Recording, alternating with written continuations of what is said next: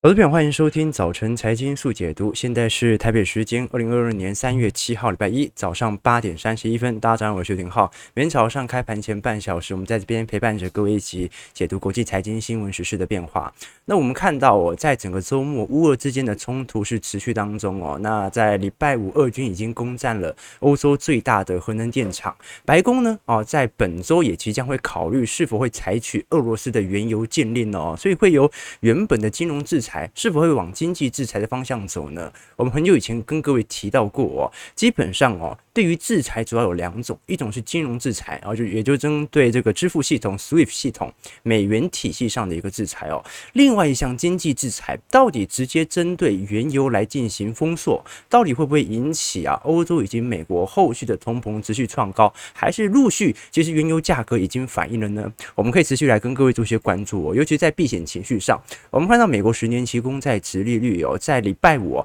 是有非常明显的下缓趋向，就代表着市场的避险情绪仍然十分的浓厚哦。殖利率的下滑代表债券价格的高升，也就代表大量系统单买盘呐，开始从股市进行到债市进行保守性的资产配件。我们看到，不管是美债、美元金价都是有所攀升的哦。那礼拜五市场上关注的另外一项重点讯息是来自于非农就业数据哦。这次非农就业数据其实表现的不错哦。但是我们还是看到礼拜五美国主要四大指数都是开盘跳水哦，所以为什么在非农数据远远优于预期的情况底下，股市仍然跳水呢？因为这反而反映了升息的正当性和它的必要性。正因为经济数据过好。现在通膨又高，所以哦，联总会虽然在三月十六号仅仅只会升息一码，但是后续会不会加倍奉还呢？啊，这个是市场上比较恐慌的。我们看到目前科技股和金融股还是受到比较大的承压，纳指收黑一点六个 percent 哦，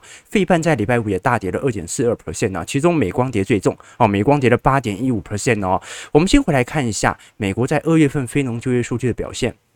这一次二月份的非农就业人口啊是六十七点八万人，好，远比市场预期的四十二点三万人还要来得高，也是创下了去年七月份以来的最大增幅哦。那不只是非农就业数据的一个好转呢，我们看到哦，本来市场上预期失业率会有三点九个 percent 啊，没想到比预期还要好的非常多，仅仅只有三点八个 percent，代表了整体市场的包括。呃，这个就业情况、经济数据啊，都是比市场预期还要来得好。那我们很清楚啊，因为联总会已经声明了，他在三月十五和三月十六号的重要的。决策的发表，我们现在已经知道三月十六号升息一码已经是一个大概率事件了哦。我们更为关注的是三月十五到三月十六号，联总会除了升息之外，他对于后市紧缩政策的步调所释放的看法。那么三月十五和三月十六号这一次的 FOMC 会议呢，它参考的是什么？它参考的就是这一次的非农就业数据的报告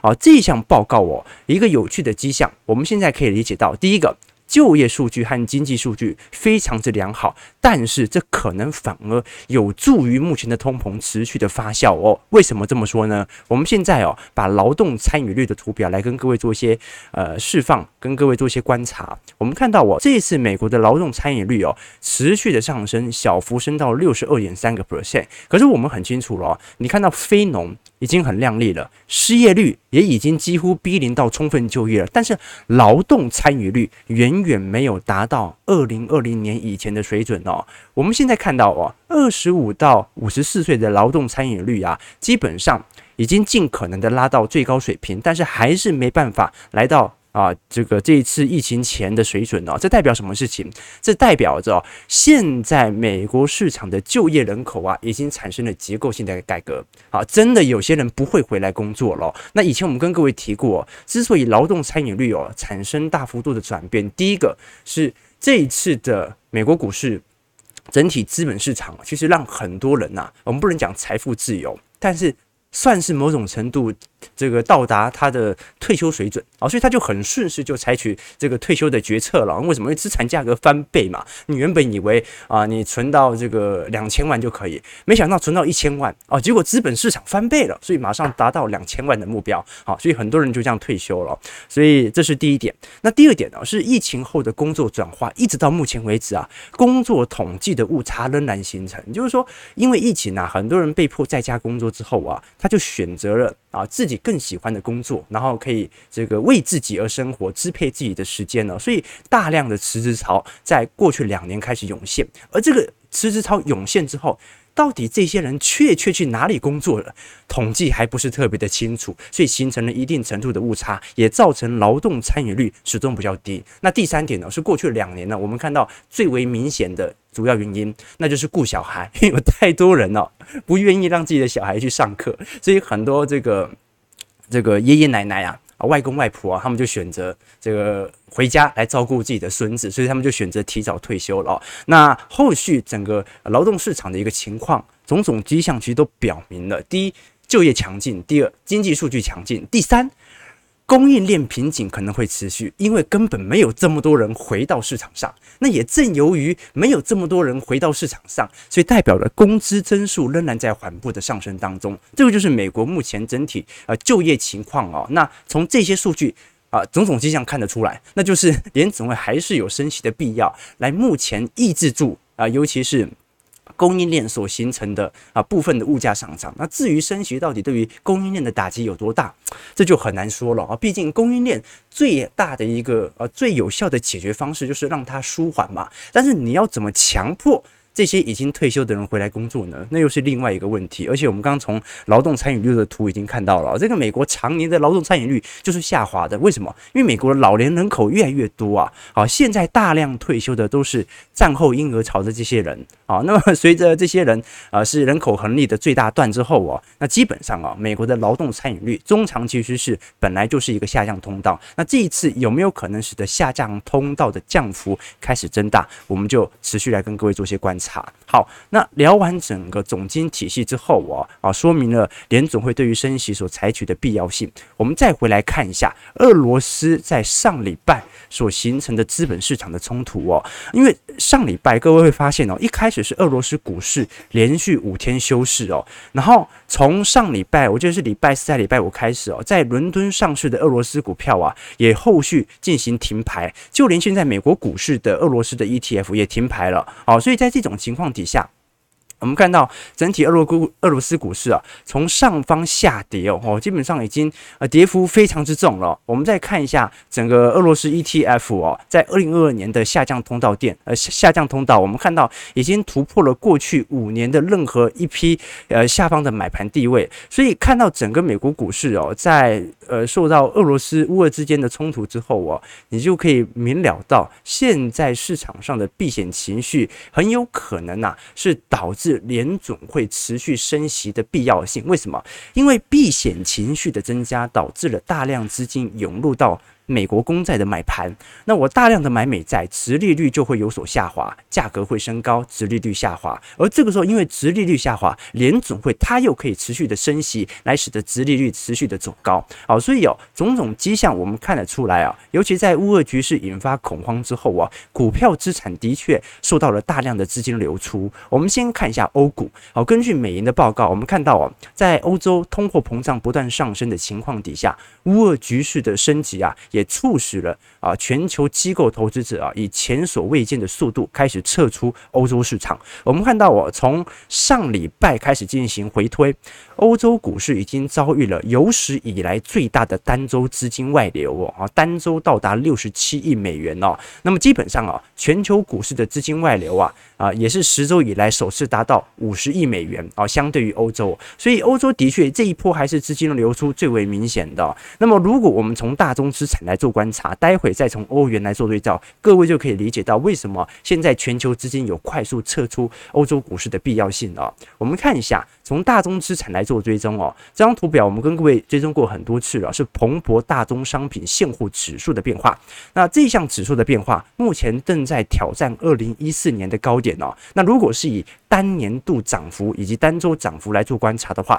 是一九六零年代有记录以来的最大涨幅哦。所以虽然现在还称不上是停滞性通膨，还不算是一九七零年代啊原油危机那么的惨烈，但是现在原油价格上涨的速度已经超过了一九七零年代任何一周单周上涨的速度喽。好，所以这个地缘政治的冲突还是特别明显的。我们看一下布兰特原油，布兰特原油哦，在上礼拜五。收了一根啊十红 K 哦，目前布兰特原油收在一百一十七块哦，那我们看到整个乖离哦是瞬间的拉大，那再看一下底下的下方的中长期均线以及短期均线哦，是呈现高强度的多头排列，好，所以我们后续要跟各位观察一下整个能源价格的变化，只要只要现在在三月份维持在这样的高位哦。那很有可能一月份的哦，我们这样讲，第一季的通膨很有可能会比市场预期的还要来的严重，持续创高哦。至于啊、这个通膨程度到底能不能因为是联总会后续的升息成程序能有所下压，这就不一定了。我们再看一下，呃，过去一周涨势最为惊人的其实是小麦期货哦，小麦上礼拜涨了四成啊，目前正处于十四年的新高位哦。那以前我们跟各位讲过了，我们看到这张图表的右上角哦，俄罗斯和乌克兰呢占了全球小麦产量的四分之一哦，所以对于欧洲现在不只是能源价格的走高，对于食品价格，因为现在还是期货价格的走高，很有可能当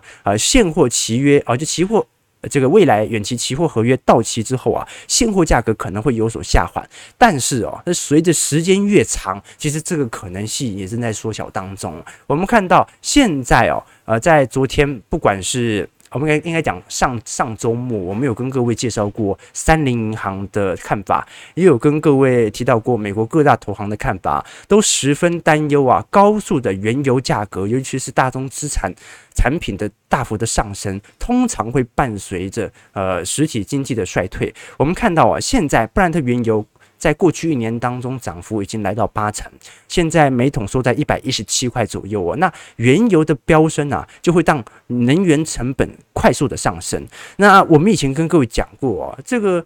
中盘商他当然有能力可以把现在所受到的能源成本的上升冲击转嫁给消费者，但是如果上升的过于猛烈，他就必须完全快速的吸收掉。啊，现在能源成本的上升，为什么？因为你要转嫁给消费者，可能要过到一个季度以后嘛。那一个季度之后的价格可能又会有所变动，所以这个时候哦，通常这一些呃上市公司，它就必须吸收掉大量的成本，而吸收到成本到一定极限之后啊，就会形成本身的现金流问题。我们从历史上来看哦，并不是每一次的经济衰退都是原油价格大涨五十八引起的，但是哦，每当原油价格上涨五十趴。通常哦，各位看到哦啊，像是零八年啊、两千年、一九九一年啊、一九八零年、一九七五年、一九七零年两次原油危机哦，几乎原油在短短的一两年之内上涨五十趴以上。伴随的就是经济衰退啊。那这张图表，三菱银行的，我们在上周跟各位提过了。目前布兰特原油的走势啊，跟零七年到零八年布兰特原油的走势其实是有异曲同工之妙的哦。所以全球资本家其实是目前的避险情绪大幅的上升是可以理解的。尤其我们看到这张图表是美油汽油呃这个美国汽油价格的涨幅变动率哦。我们看到现在哦，这个美国汽油已经创下了二零零五年最大的单日涨幅哦。所以。我们看到过去几个季度哦，拜登已经陆续的进行战略原油储备的释放啊，到现在为止依然无法控制住目前的原油价格。那亚洲市场也一样哦，各位会可能会觉得啊，现在都是欧洲、美国自己的问题啊，没有。我们看到哦，亚洲液化天然气价格哦，在上礼拜五创了历史新高啊，所以如果这个趋势没有快速下稳的趋向啊，那么很快啊，这个你像这个台湾有这个大台北嘛，啊，这个台北股市有大台北啊，这很快哦。大家如果是不是天然气管的话啊，家里是这个。天然气的这个桶装瓦斯的话，那很快哦就会感受到这一波物价的上升力度了。毕竟亚洲液化天然气的价格在上礼拜五也创了新高，所以种种我们看到的大宗资产商品价格的上扬哦，其实导致了目前美国内部啊持续争论不休的一个议题，那就是现在美国的原油哦啊有一大部分啊接近有一半哦是海呃国内自己生产的，但是有一半哦是依赖海外的进口，而目前俄罗斯占整个美。美国原油的进口份额大概是八个 percent，所以这导致了，呃，我们在过去一段时间没有看到美国直接宣布制裁俄罗斯的能源，为什么？再制裁下去，那能源价格现在布兰特都已经飙涨到一百一十七块了，对吧？好，那布兰特是衡量这个俄乌冲突最好的原油体系，因为它是北海嘛。那在这种情况底下啊，对能源的制裁，我们看到过去一个月度哦，拜登都是比较保守的，但是美国两党参议员呢，在上礼拜四已经提出了一项禁止美国进口俄罗斯能源的议案。那关于这个议题哦，其实拜登是很紧张的，因为一旦过之后啊，就算他否决，那国国会最后也会强行通过。而目前这项提案已经受到了民主党和共和党啊两党的一个支持哦，所以在这种情况底下，拜登的压力后续就会提升哦，因为至少从拜登的角度，他肯定是不希望有任何。可能会促使通膨率持续上升的一个情况哦。我们看到现在美国在海外的一个进口量哦，呃，现在主要还是从加拿大，然后大概占了五成，再来是墨西哥，俄罗斯就是第三名。所以如果少了俄罗斯的份额，等于是美国的在海外进口的能源占比啊会减少八个 percent。那对于通膨率哦，肯定会有所影响的。那现在有人提议啊，你像有部分的民主党现在还是呈现反对的，我认为应该持续的。呃，这个就是说反对拜登，认为应该直接进行俄罗斯能源价格的一个禁止哦。但是对于很多共和党来看的话，反而这不是一个好的选择。所以现在美国两党的内部，我对于是否要对于俄罗斯进行能源制裁，是一个呃持续在争论当中的问题啊。但是不管如何，如果最终的结论是进行制裁哦，那么。现在的一百一十七块肯定不是最高点哦，肯定不是最高点哦，所以在这种情况底下，大家就值得来做一些大宗资产价格的关注了，最终就会影响到啊，拜登必须采取更强而有力的措施来抑制住目前的通膨哦。我们看到拜登的民调哦，上礼拜又破三十七趴，来到三十六趴哦，所以他已经到达川普啊在第四年到达的民调水准了啊，所以后续我们再拭目以待。好，我们看一下美国股市四大指数的表现。我们看到道琼下跌一百七十九点，零点五三 percent，收在三万三千六百一十四点。我们看到礼拜五啊，还是勉强收了一根下影线啊，但是股价仍然非常的疲惫啊，进行震荡。我们看到上周五哦，季均线已经正式的跌破了半年线啊，包括现在月线也跌破了年线哦啊。那么如果在三月份股价仍然在下方进行盘旋，很快季线、半年线都会陆续的跌破年线哦，上方的卖压就会更为沉重。所以即使能源股对于道琼工业指数有所提振效果，仍然敌不过大多传产股所造成成本的上扬。我们再看一下标普，标普下跌三十四点零点七九 percent，收在四千三百二十八点，一样啊，留了一根下影线啊。整个股价图哦，跟道琼涨得差不多。再看一下纳指哦，纳指就是持续的啊进行下方股价的盘旋，然后下跌二百二十四点一点六六 percent，收在一万三千三百一十三点哦。纳指真的是本轮乖离下修幅度最大的哦。那么如果整个在大宗资产价格没有好转的情况底下，只要通膨率仍然增高，联准会的升息压力在今年就会持续的涌现啊，所以纳指很有可能是本波啊资金外流幅度最大的。那费半的一个部分呢，在礼拜五下跌了八十点啊，跌幅也最重了二点四二 percent，是在三千二百五十九点哦。那我们可以观察到哦，到底目前整个美国股市的消融幅度有没有到达可以买入的程度哦？各位，我们刚才从纳指的图表已经看得很清楚。这一次摔最重的其实就是纳指，所以就代表着不只是大量的中小型股已经跌到地狱了，连这种大型权值股也正在快速的去估值。那我们这一次从彭博社所观察到的数据哦，现在美国股市有百分之七十的科技股跌幅是超过两成进入熊市喽。啊，也就是说，我们虽然看到纳指现在还撑在这个熊市的边缘呢，纳指现在大概跌幅是八十九 percent 嘛，但是有七成的美国科技股跌幅已经进入熊市。跌幅超过两成了，有三分之一的科技股啊，已经相对于高点跌幅来到五成以上了。所以，投资朋友啊啊，如果你是美国科技股的投资者啊，已经算是跌入深渊、跌入地狱啊，基本上很难在呃今年度还有能够可以来到正获利的表现啊。那反而是投资 ETF 或投资整个纳指。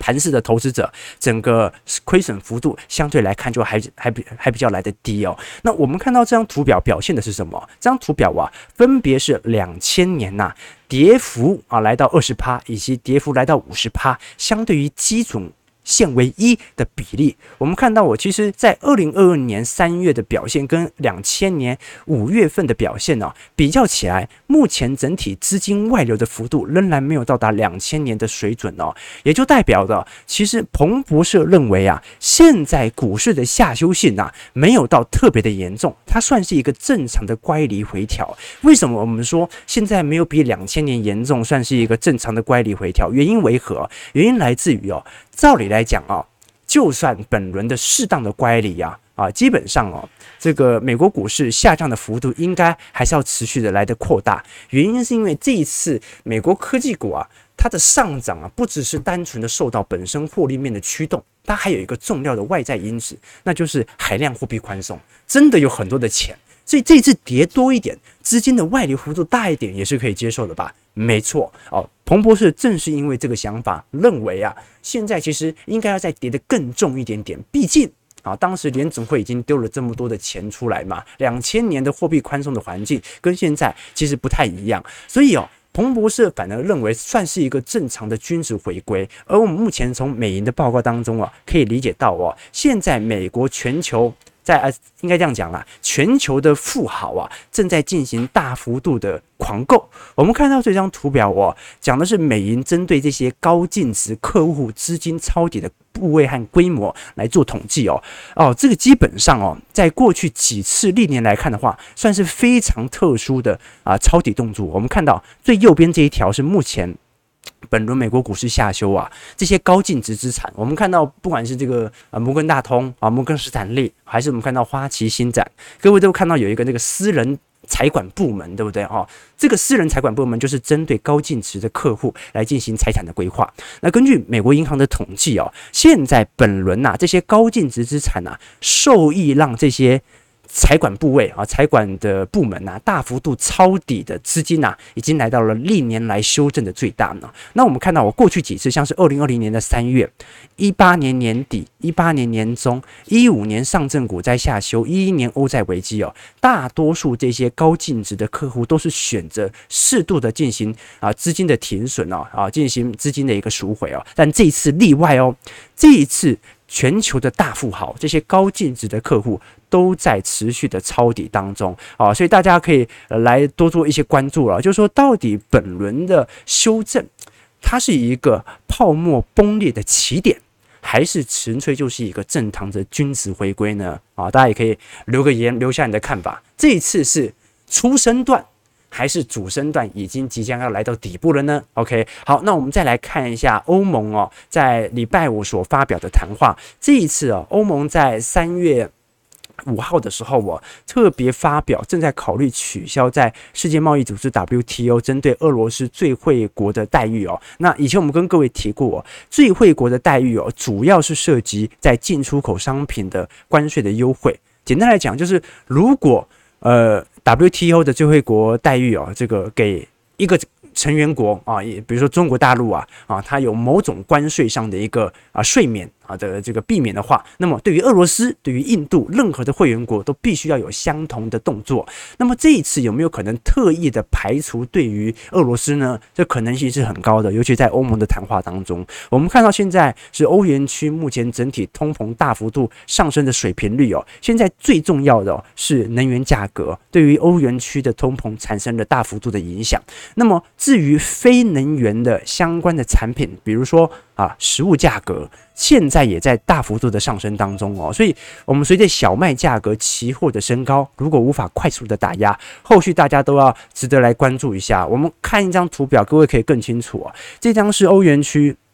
呃，过去所呃释放的相关的能源数据的价格涨幅啊，现在不管是单纯的能源价格，天然气价格。还是燃料价格，还是电力价格哦？各位可以看到哦，从去年的三月份啊，上升的速度就在高幅度的提高当中哦。而这一次天然气价格哦，分成员国来看的话，以比利时、荷兰上升的速度最快，再来是这个立陶宛、爱沙尼亚和希腊哦，涨幅都已经来到四成以上了。最高的是比利时，比利时电价已经高达六成了。这直接导致了什么？导致了我们刚才跟各位提到的欧元区由于内部的通膨快速的强烈，我们看到哦，在上个礼拜五，欧元区首次跌破啊，我们讲的欧元呐，呃，对美元汇率啊，首次跌破了一点一美元哦。好，这个是二零二零年以来首次跌破，代表什么意思啊？我们以前跟各位讲过，汇率是跷跷板。美国通膨严不严重？严重啊！但是如果欧盟的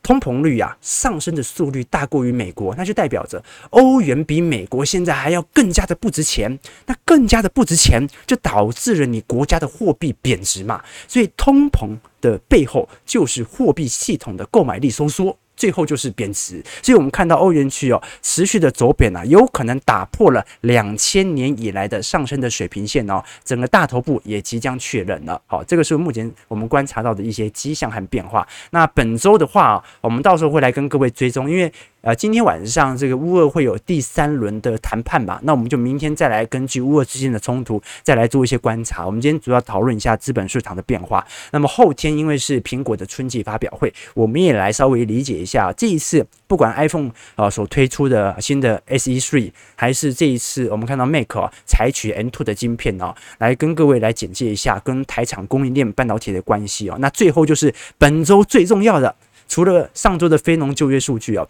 就是美国二月份的 CPI，好，各位可以猜一下，到底会不会再创高哦？最后是 EIA 啊，就国际能源总署啊所公布的短期能源报告的展望，以及啊，在这个礼拜四，欧洲央行会针对利率决策会议哦，我们看一下到底。呃，基本上今年脱离欧元区过去几年的负利率环境是非常有可能发生的了。我们就看一下，到时候欧洲央行所采取的行为为何了。好，我们马上来观察一下台北股市表现。我们看到台北股市哦，啊，过去一个礼拜啊，基本上一个月了，外资都在持续的进行资金的流出啊，但是我们看到内资投信。基本上买超幅度很强哦哦，投信已经买了一个月了啊，接近一个月了，买了二十三个交易日啊，买超已经创下了二零零七年七月份以来的最长水平了。我们看到上周我周线居然硬是被内资买上了八十四点啊，所以现在呃多数的机构还是认为啊，乌俄的战事还没有明显降温的迹象，所以国际股市的。变数仍然存在，所以台北股市哦还在一个明显的多头氛围当中啊，只要保持目前的抗跌趋势啊，在未来就是一个多头的准备。我们看到整个台北股市哦，现在半年线一七五零零哦，嗯，感觉是很明显本波的多方底线的支撑啦。好，但是因为乖离已经拉得很久了，上方这个股价盘了很久啊，所以现在中长期均线也在向上拉啊。那如果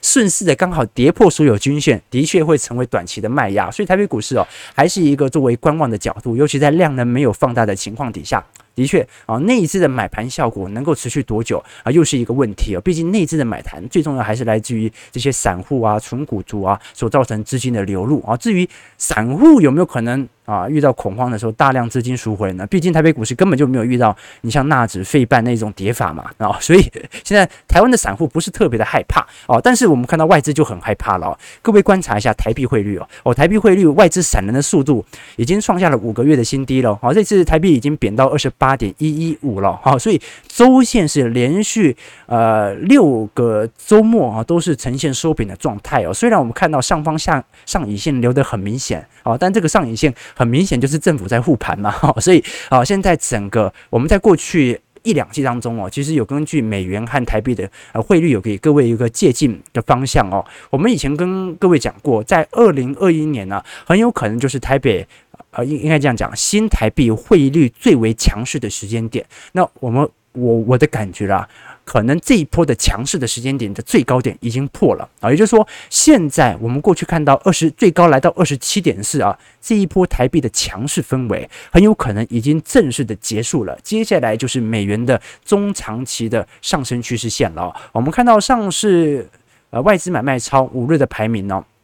过去一样哦，是进行大幅度的系统单的调节，卖超了台积电、星光金、开发金、长农行。那星光金啊，这个都可以理解了啊，毕竟是现在这个金融股啊，受到了非常明显的乌俄之间的破险部位啊。但是投信，你看到哦，这个大量采买的也并不是这些全值股哦，主要还是针对一些啊传产股啊、高值利率股来做建仓哦。我们看到啊，投信哦在礼拜五的买超排行，阳明、长隆、中钢、长隆行、南亚科、联电、台塑、台新金、华航和中鸿哦，要么就钢铁股，要么就航运股，要么就航空股啊，要么就这个塑化股居多啦。好，所以在这种情况底下，我们最终来探讨一下啊，似乎。过去几天的金融股的买盘效果稍微有点趋缓哦。我们在过去看到五大寿险金控哦，在俄罗斯的铺险部位哦，其实。是非常明显的，在新光金占了总净值的十个 percent 哦。那这一次哦，国泰金在上礼拜五啊、公布了二月份的营收成长嘛。这一次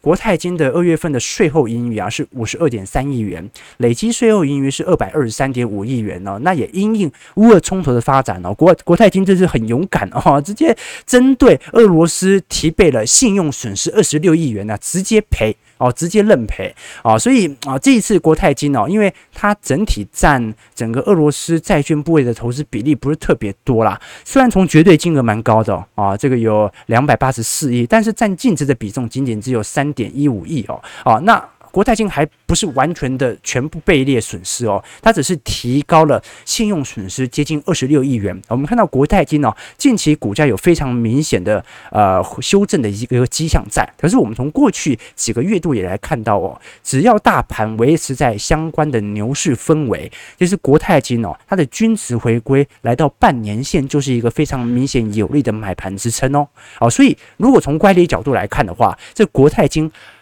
其实已经来到一个中长期的低乖离水准了哦。假设它的上升趋势线就是往那样的一个方向来走的话哦，所以呃各位可以看到，因为国泰金哦通常都在十号才会公布季结获利，大部分公司都十号嘛，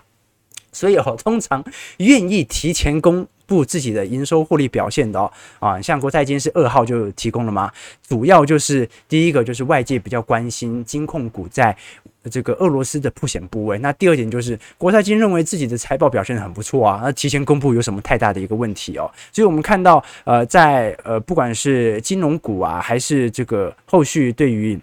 啊传产类股的买盘效果啊，本轮我们看到已经第一波啊金融股的下修已经开始产生了。那放贷股当然表现还不错，但是寿险股啊有非常明显受到国际资本的卖压啊。那么如果你认为这一次的呃，美国股市的修正或者台北股市的下压，它只是一个单一年度的适度的均值回归哦。那么对于这些金融股，很快就会来到你认为中长期的进场的时间点了。好，提问观众朋友，我们看到台北股市哦，开盘大跌三百一十三点啊，估计量能今天好像爆大量哦，啊，估计量能有四千五百亿以上，收在一七四一五哦，还是很明显受到美美国股市在礼拜五的系统单的一个因故哦啊，但是整个美国股市的一个情况哦，它其实已经有在下方进行盘旋的一个意味在了。我们就看一下台北股市本波的半年线和年线，它的支撑力度有多强了。那我个人认为是蛮强的，至少从过去一个月内资的表现来看，啊，所以我们看到现在量能持续的增高啊，很明显的就是外资持续抛。内资持续接，那我们就看这一波关股复盘可以护多久了。感谢各位今天的参与，现在时间呃九点零三分，呃，如果各位喜欢我们的节目，记得帮我们订阅、按赞、加分享哦。我们就明天早上八点半早晨财经速解读再相见。祝各位投资朋友啊看盘顺利，操盘愉快啦啊，跌一跌啊，也许就会来到一个更适合的价位啊，所以跌的时候不要太难过，好不好？尤其台北股市那么强势。啊，你看过去一个月你买得下手吗？根本就买不下手，对不对？好了，后续我们再来跟各位做追踪啦，我们明天见，拜拜。